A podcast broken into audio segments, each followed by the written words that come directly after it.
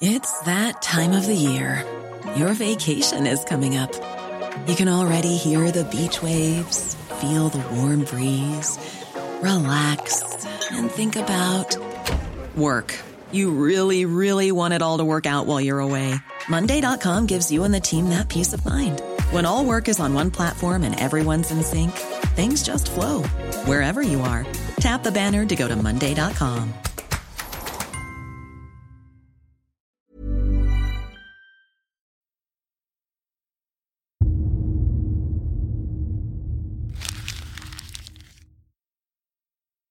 Seguirle el ritmo al país no es cosa fácil, pero en este espacio intentaremos, semana a semana y en 25 minutos, comprender juntos lo que sucede en el territorio que habitamos.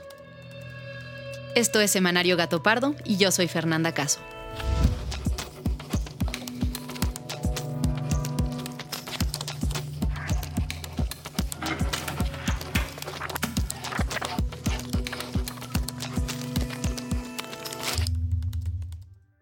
Hola a todos, es un gusto saludarlos por acá de nuevo.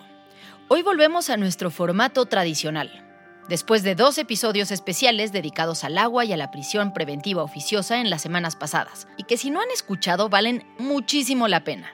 El día de hoy, el tema principal está dedicado a los cambios recientes en la Secretaría de Educación Pública, y claro, también a sus enormes retos. Pero antes de entrar de lleno a ello, Vayamos primero a la discusión que tuvimos el martes pasado en la Junta Editorial, donde definimos los temas que abordaríamos en este espacio.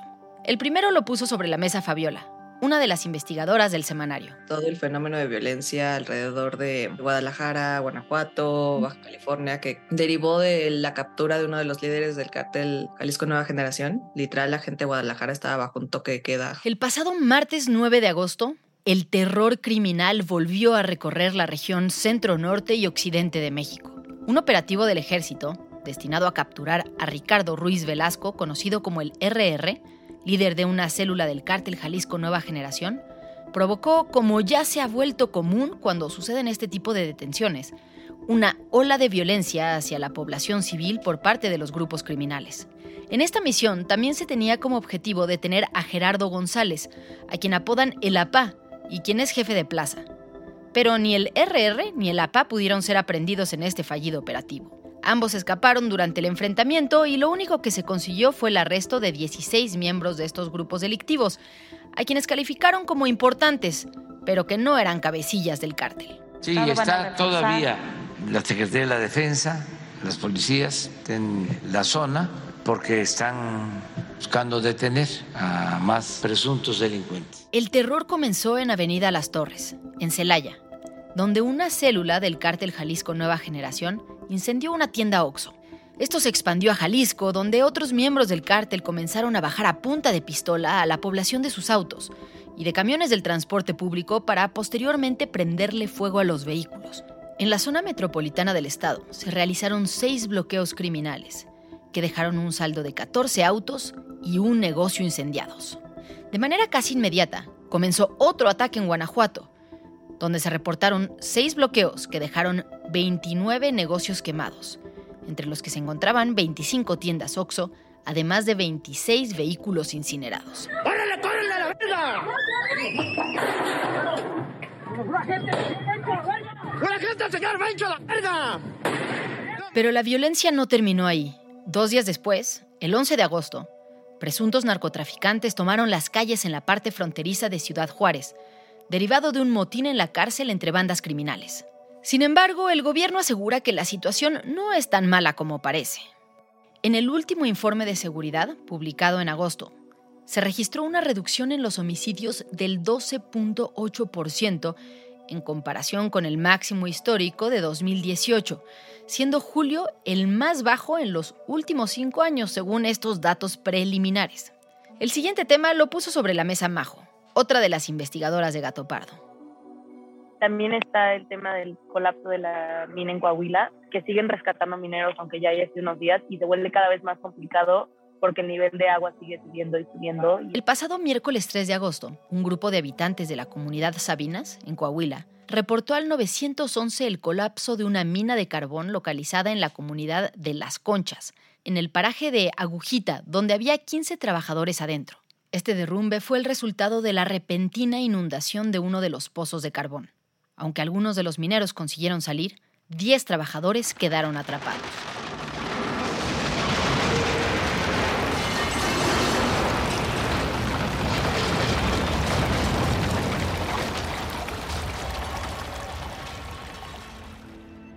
Las primeras acciones de rescate que se llevaron a cabo fueron desagüe y bombeo en los pozos inundados, con lo que se consiguió drenar cerca del 97% del agua en los primeros 10 días de trabajos. Sin embargo, pronto el agua volvió a subir, la mina volvió a colapsar y el boquete de donde emerge el agua se amplió.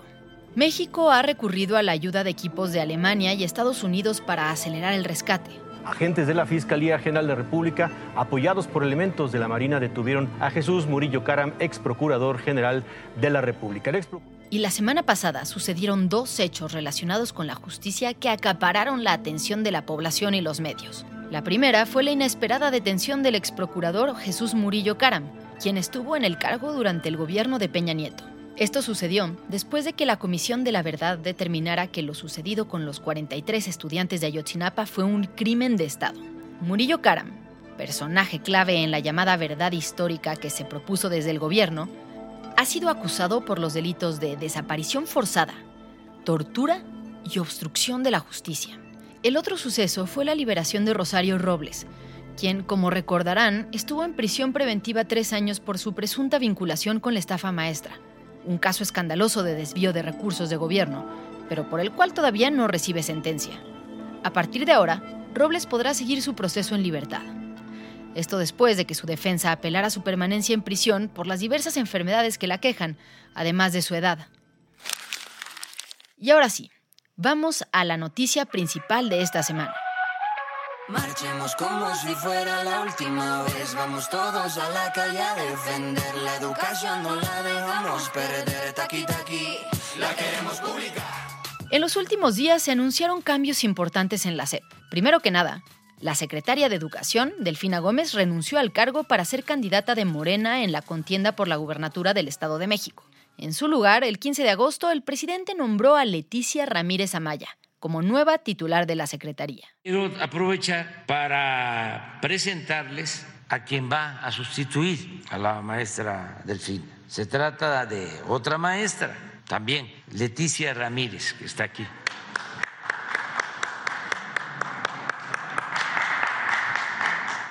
Bueno, pues unos días después de esto, el martes 16 de agosto, se anunció el anteproyecto que busca cambiar los grados y los planes de estudio de preescolar a secundaria. ¿Qué impacto tendrán todos estos cambios? ¿Exactamente en qué consiste el nuevo plan de estudios? ¿Realmente desaparecerán los grados escolares como los conocemos hasta ahora? ¿Quién es la nueva secretaria que entra? ¿Fue una buena decisión su nombramiento? Pues con estas preguntas en mente, Majo, Fabiola y yo, que somos el equipo de investigación de Semanario Gato Pardo, nos dimos a la tarea de buscar datos y entrevistas que nos permitieran entender estos enormes cambios en materia educativa. Pero antes de entrar de lleno al tema de la educación, hagamos una pausa para conocer el perfil y trayectoria de la nueva secretaria de Educación Pública, la recién nombrada por el presidente López Obrador, Leticia Ramírez Amaya. Leticia Ramírez Amaya es profesora de educación primaria por la Benemérita Escuela Nacional de Maestros y tiene estudios en antropología por la Escuela Nacional de Antropología e Historia. Según ha dicho el presidente, Leticia fue maestra durante 12 años y desde temprano en su carrera empezó a involucrarse en el sindicato de maestros. Aquí un fragmento de una entrevista que dio para Canal 11 con Ezra Shabot hace un par de años. O sea, a lo largo de mi vida, o sea, siempre he participado políticamente con una lógica de servir. La primera participación que tuve fue en la Escuela Nacional de Maestros. Yo soy profesora de educación primaria como egresada de la Nacional de Maestros y ahí estaba participando en un grupo que se llama Servir al Pueblo. Se llamó esa etapa. En los años siguientes, Ramírez Amaya fue dirigente de la sección 9 del Sindicato Nacional de Trabajadores de la Educación, el CENTE, y posteriormente ocupó también cargos en la CENTE, la otra gran agrupación sindical de maestros. Pero más allá de sus grados académicos y su labor dentro del magisterio, para entender su trayectoria política y cómo llegó a ocupar un cargo tan alto, es necesario remontarnos a la campaña del año 2000. Los mexicanos somos muy afortunados. Iniciamos el año 2000 con una gran noticia. En México ya está en marcha el cambio. Leticia Ramírez dice que ella y López Obrador se conocieron en 1994, siendo ella maestra aquí en la Ciudad de México, justo en los tiempos de la controvertida elección a gobernador de Tabasco, en la que AMLO no reconoció su derrota, acusó fraude y encabezó una serie de protestas con la intención de revertir los resultados, cosa que no logró. En los siguientes años, Leticia Ramírez se convirtió en una activa militante del movimiento obradorista. Apoyo al licenciado Andrés Manuel López Obrador para hacer la campaña para ser candidato, cuando era candidato a jefe de gobierno. Y una vez que ganamos fatura, se gana en la ciudad, pues me invita a participar con él en la administración pública en atención ciudadana. La maestra Leticia Ramírez fue responsable de atención ciudadana durante la gestión de AMLO al frente de la Ciudad de México. Y se quedó en ese puesto incluso después, durante el periodo de Marcelo Ebrard. En el gobierno de la Ciudad de México tenemos un gran compromiso, que tú y tu familia estén muy bien. Esto es Capital Social. Por ti. Miguel Ángel Mancera. Con la llegada de Mancera como nuevo jefe de gobierno, Leticia pasó a ser asesora en la Secretaría de Medio Ambiente en la ciudad. Y en 2018 con la llegada de López Obrador al gobierno federal, se convirtió en la responsable de atención ciudadana de la presidencia. Ocupó el cargo durante tres años, hasta que el 15 de agosto pasado, López Obrador la nombró secretaria de Educación. Tras más de dos décadas sin ocupar cargo alguno vinculado al tema educativo. Les mando la liga de la entrevista con Alma. Trae un poco de prisa porque tiene un vuelo, entonces necesita empezar puntual a las 2 de la tarde. ¿Qué opinión te merece como decisión del presidente? Sí, eh, yo creo que causó mucha extrañeza porque dentro de las posibles personas que podían eh, llegar a la Secretaría de Educación Pública no se mencionaba su nombre. Entonces, no, yo no la tenía en el radar como una posibilidad, la verdad. Eh, Alma Maldonado, a quien escuchas hablar, estudió pedagogía en la UNAM, hizo un doctorado en educación superior en el Boston College y una estancia postdoctoral en Oxford. Después de un tiempo como académica en la Universidad de Arizona, Alma volvió a México donde funge como investigadora en el Sinvestaba, en temas de educación. Coordina el blog de educación de la revista Nexos y es autora o coautora de múltiples textos y libros sobre el tema. Además de comentar su extrañeza por el nombramiento de Leticia Ramírez en la CEP, Alma saca tres lecturas al respecto. Su llegada yo creo que nos dice varias cosas o nos confirma varias cosas. Primero a mí me llama la atención que no haya escogido a nadie dentro del círculo de la Secretaría de Educación para hacerse cargo de la Secretaría, ¿no? Que haya preferido escoger a alguien que le es muy cercana, muy leal y que no necesariamente estaba en el sector educativo. Entonces, creo que eso también dice mucho del presidente, quizás. Me parece que a lo mejor no quedan demasiadas personas a las que les tenga tanta confianza como para encargar la secretaría. En segundo lugar, me dice que al ser una persona que viene lejana del sector, quizás eh, lo que está buscando el presidente es alguien que le administre y le gestione la secretaría por los dos años que restan pero no alguien con una presencia, con una agenda eh, educativa. En tercer lugar, creo que tiene mucho el perfil similar a la maestra Delfina en cuanto a, la propia presencia pública, eh, la maestra se manejó, la maestra Delfina, con un perfil bastante discreto públicamente en el debate. Em, eh, muchas veces era sustituida en los eventos públicos de la Secretaría por algún subsecretario, notoriamente el subsecretario Concheiro. Entonces, me parece que, que en ese sentido puede ser un perfil similar. El de Delfina Gómez, la anterior secretaria de la que habla Alma, también fue un nombramiento polémico en su momento. Ella también fue maestra de primaria, pero sobre todo muy cercana a López Obrador y a Morena. En 2017 fue candidata a la gubernatura del Estado de México, pero perdió contra el PRI. Al llegar a la presidencia, López Obrador la nombró superdelegada del Estado de México y posteriormente secretaria de Educación, cargo que dejó para competir de nuevo por la gubernatura de su estado. La.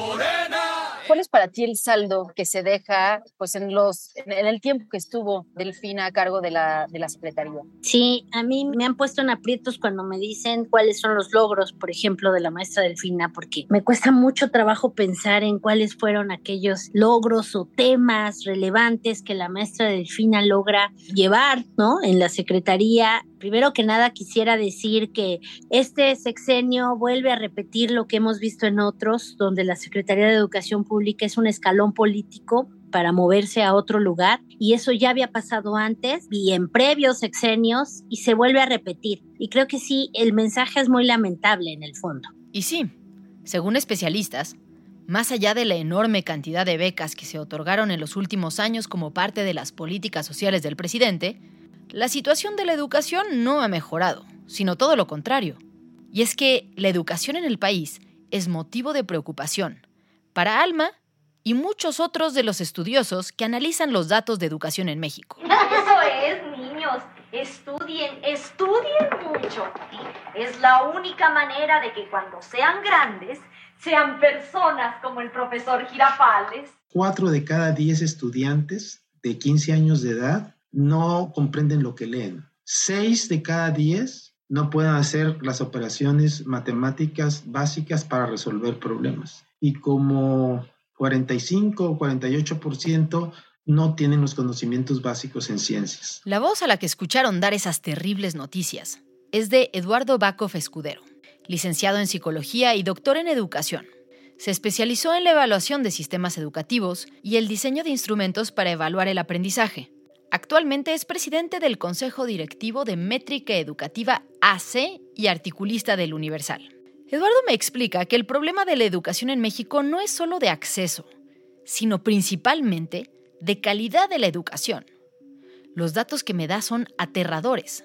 40% de los mayores de 15 años en el país no entienden lo que leen y 60% no pueden hacer operaciones básicas en su vida cotidiana. No es que no sepan sumar y restar, sino que no la saben utilizar para resolución de problemas de la vida cotidiana. Ese básicamente es un problema de razonamiento y de que no han entendido bien cómo operar para poder resolver problemas que se les enfrentan. ¿Quién sabe cuál es el lago más grande de América del Sur? Yo, profe. A ver, Cipriano, ¿cuál es? El lago de Chapultepec. Ah, bárbaro.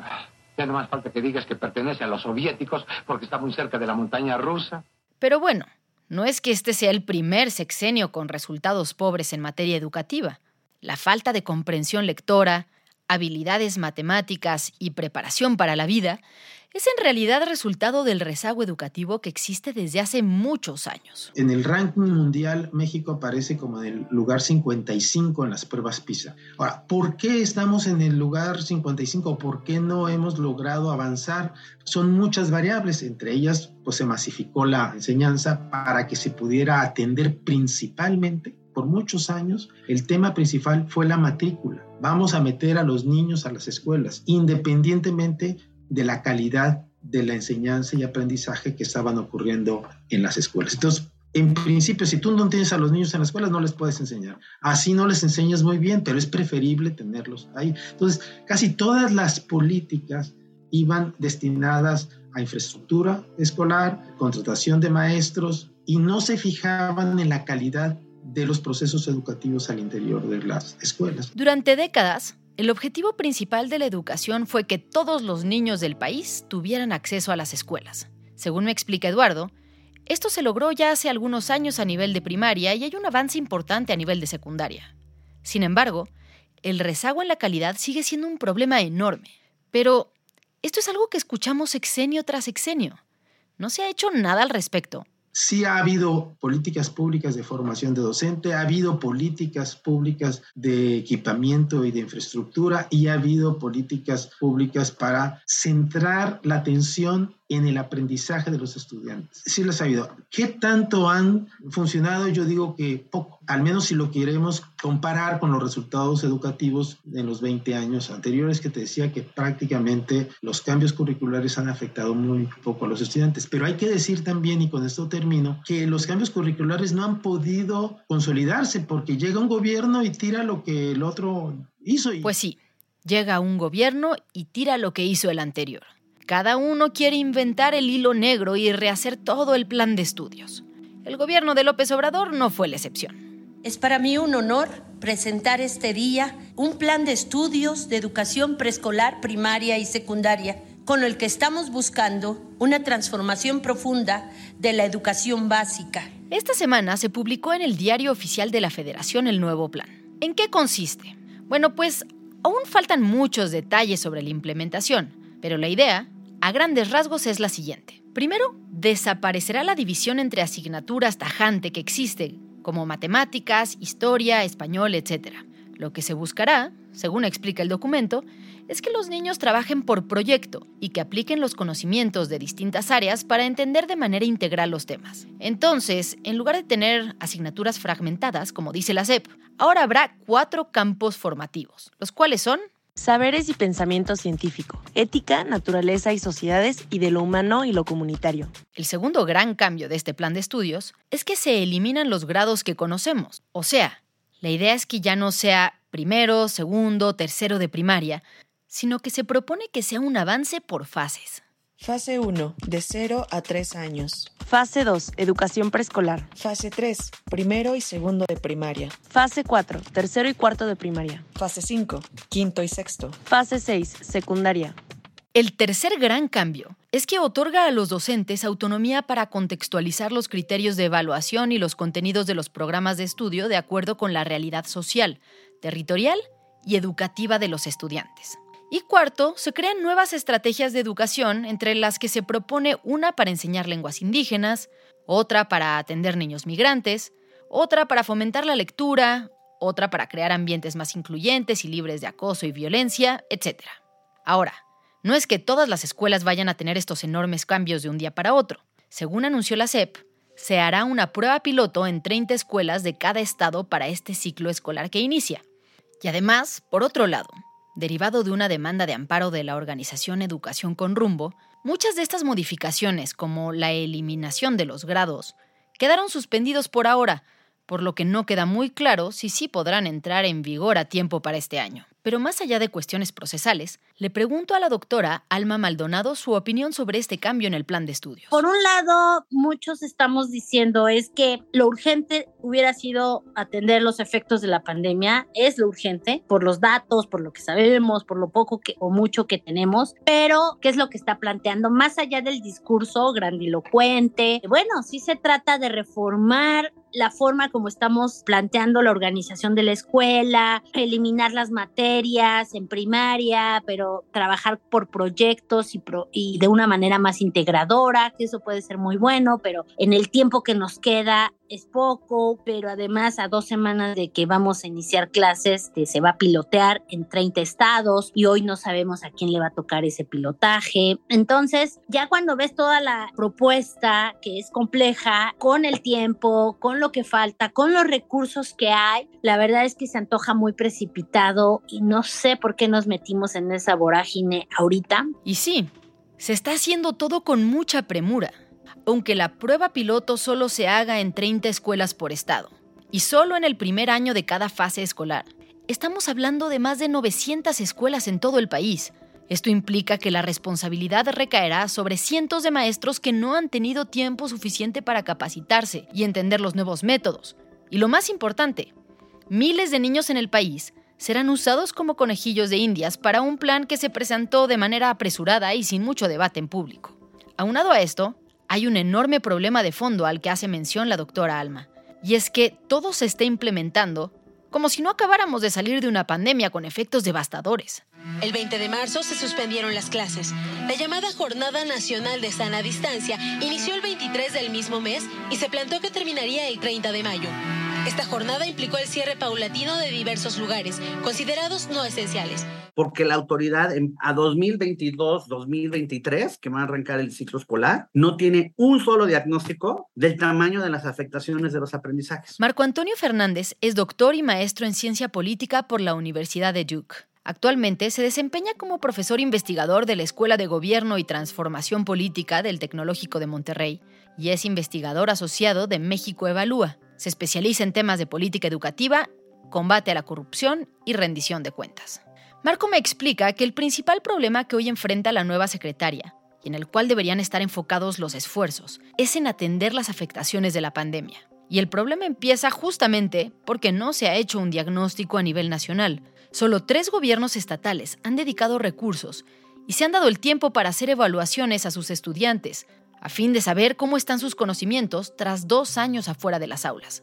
Nuevo León Guanajuato y Querétaro. Para corregir un problema necesitas tener un diagnóstico del mismo y eso implica poder de una vez por todas hacer una evaluación diagnóstica en la afectación de los aprendizajes que le sirva en primer lugar a los docentes y luego a la autoridad para poder detectar cuáles son las afectaciones que tienen en lo que no aprendieron los chicos y que debieron de haber aprendido de acuerdo al grado escolar que cursaron. ¿Para qué sirve eso? Para que el docente diga, ok, estoy enseñando cuarto, pero mi alumna trae conocimientos pues, de finales de segundo o tantito de tercero. Entonces no puedo yo pretender que voy a enseñar el currículum de cuarto si no estoy corrigiendo esto. Entonces vamos a tener que establecer una ruta en donde acomode mis clases, mi planeación didáctica para ir poco a poco corrigiendo lo que no se aprendió. Eso es básico. El TEC de Monterrey, donde trabaja Marco, está haciendo un esfuerzo importante con estudiantes universitarios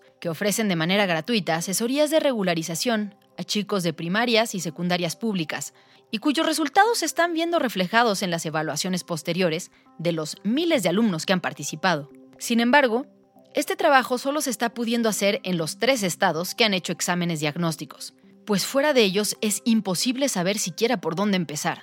Pero además, Marco me explica que la pandemia no solo dejó un saldo sumamente complejo en cuanto a deficiencias educativas, sino que hubo otras afectaciones igual de apremiantes. Dos, está un problema serio y más aún en los jóvenes, pero es un problema en general en el sistema educativo, donde la parte anímica no está bien, pues fueron dos años de estar a la distancia, con problemas de duelo, con problemas de violencia intrafamiliar, etcétera. Entonces el regreso a clases no ha sido fácil. Tres, el problema al que hacías referencia, un problema serio en la caída de la matrícula. Simplemente en el caso de los chavos, dos datos creo que lo retratan dramáticamente. Uno, hay 200 mil jóvenes que terminaron la secundaria que ya no siguieron a la media superior y 367 mil jóvenes menos en la media superior respecto a cuando comenzó el sexenio del presidente López Obrador. Las cifras de deserción son enormes. Según datos oficiales, 1.6 millones de estudiantes abandonaron la escuela durante la pandemia. ¿Qué futuro les espera a todos ellos? ¿Y cómo vamos a enfrentar la baja calidad educativa que le estamos ofreciendo como país a quienes sí asisten a las aulas? El panorama que le espera a la nueva secretaria no es nada alentador, y será poco el tiempo que tendrá para implementar cualquier medida para atender rezagos, deserciones y desánimo entre los alumnos y los maestros tras la pandemia. Todo esto mientras malabarea para implementar un nuevo plan educativo del que le pasaron la estafeta a días del inicio de clases. Este sin duda será un tema que seguirá dando mucho de qué hablar, y en Gato Pardo lo seguiremos de cerca para mantenerte informado. Muchas gracias por habernos escuchado, y gracias también a quienes hicieron posible este episodio. Alejandra González Romo, Guillermo Sánchez y Sandra Barba en la selección de temas y elaboración del guion. A Joaquín León en el diseño creativo. María José Vázquez y Fabiola Vázquez como asistentes de investigación y Pablo Todd de Mano Santa por la producción sonora. Nos encontramos aquí mismo, la próxima semana, en Semanario Gato Pardo.